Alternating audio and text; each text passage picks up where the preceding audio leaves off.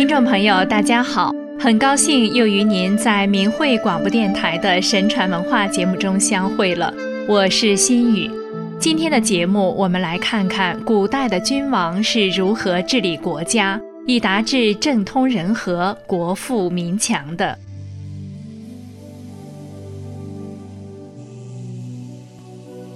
古人认为，道生万物，而赋予万物具备了德。故道尊而德贵，倡导以德配天、以德治世等。中国历史上出现了许多有名的治世，文景之治就是其中之一。文景就是汉文帝和汉景帝。文景时期，人风德正，国家政治清明，社会繁荣，百姓祥和而太平，仁政安民。西汉初年时，由于秦末以来连年战乱，使社会经济非常贫困。史书上记载，当时的情况是百姓无法在田地上生产，到处是饥荒。文帝继位后，多次下诏劝科农桑，设置三老、孝弟、力田若干园，并给予他们赏赐，减免田租。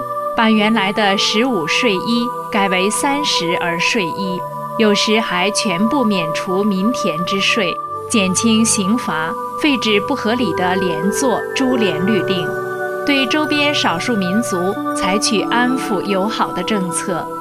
景帝继承了父亲文帝的与民休养生息的政策，也曾下诏说：农业是天下的根本。黄金珠玉饿了不能吃，冷了不能穿，都不如谷物和丝麻。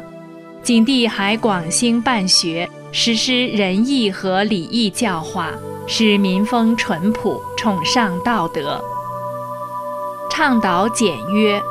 文帝以简约节欲自持，提出朝廷要顺天而治，以民为本，厉行节约。禁止浪费，绝不做扰民、伤民、害民之事。他在位二十三年，宫室苑囿、车骑服御之物都没有增添。为了减免人民赋税，他还减少自己的开支，裁减侍卫人马，对国家的财政开支进行节制和缩减。《史记·律书》记载文帝时写道：“百姓无内外之徭。”得息间于田亩，天下殷富，米至十余钱，鸣鸡吠狗，烟火万里。景帝时下诏不接受地方贡献的锦绣等奢侈品，并禁止地方官员购买黄金珠玉，否则以盗窃论罪。贵族官僚因此不敢滥事搜刮，奢侈无度，这样百姓的收入有所保障，负担也减轻了。流民还归田园，户口迅速繁息，国力继续得到增强。修身治平，文帝效法上古圣王，谦逊克己，广纳谏言，总是担心自己事情做得不好，愧对天下黎民。每遇到农业欠收、发生灾异等情况，首先责己。并要求臣民据实指出社会上存在的问题，例如他在《一左百姓诏》中说：“近几年来收成不好，又有水旱、疾病、瘟疫的灾害，我非常忧虑。想来是我的政令有失误处，还是没有顺应天时地利，有失人和，敬奉神明不够诚心呢？或许是百官的俸禄太奢靡。”无用的事情办得太多了，为什么百姓的粮食如此缺乏呢？凡是能够帮助百姓的建议，大家一定不要隐瞒，要尽职地提出来。一次，边境之地出现了不安宁，文帝也在诏书中自责说：“朕既不明，不能远得，使方外之国祸不宁息。夫四荒之外，不安其生。”封其之内勤劳不辍，二者之咎，皆自于朕之德薄而不能达远也。中外之国将何以自宁？今朕夙兴夜寐，勤劳天下，忧苦万民，为之策达不安，未尝一日忘于心。文帝严于律己的精神令人钦佩。景帝也非常重视以身作则，他在令两千石修职诏中说：“我亲自耕种田地，皇后亲自种桑养蚕，以供奉祭祀天地和宗庙时提供谷物和祭服，为天下人民做个先导。”是要天下人民努力种田和养蚕，平时就有积蓄，不以强凌弱，不以多欺少，使老人得以长寿，幼儿孤儿能顺利成长。今年收成不好，还有水旱灾害，原因在哪里呢？是不是有些奸诈虚伪的人担任了官职，用财物做交易，侵害人民？他们借着执法的机会做坏事。这样实在是失去了朝廷设置县城的用意。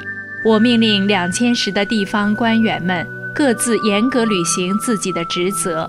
对于那些不忠于职守、昏暗不明的人，丞相要向我报告，追究他们的罪责。特此不告天下，使大家都明白我的意思。文帝、景帝敬天意，顺自然。以爱民、富民、教民为治国理念，亲贤臣，求贤良。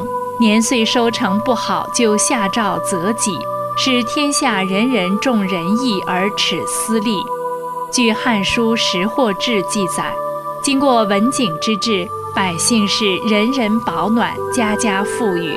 周郡的仓库里堆满了粮食，太仓里的粮食由于沉沉相因。致腐烂而不可食，国家的库房有余财，京师之钱累巨万，连穿钱的绳子都朽断了，无法计算钱的数量。天下人心归向，四海清平。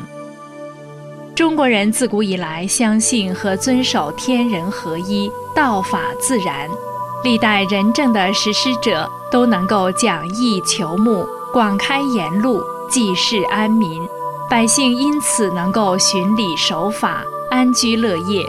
可见，这才是开创和谐社会、太平盛世的根本保障。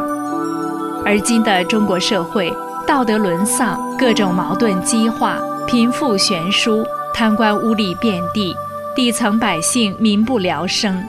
这一切的根源，恰恰是窃取了国家政权的中共。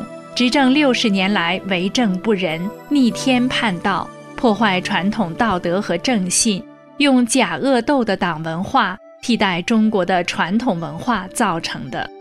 如今，随着《九评共产党》一书的广传，以及退出中共及其附属组织的三退大潮汹涌澎湃，中共祸国殃民的真实面目越来越被华夏儿女所认清。不久的将来。中华民族彻底抛弃中共的日子，就是我们民族复兴和崛起的时刻。为了这一天的早日到来，您准备好了吗？听众朋友，今天的节目时间又到了，感谢您的收听，再见。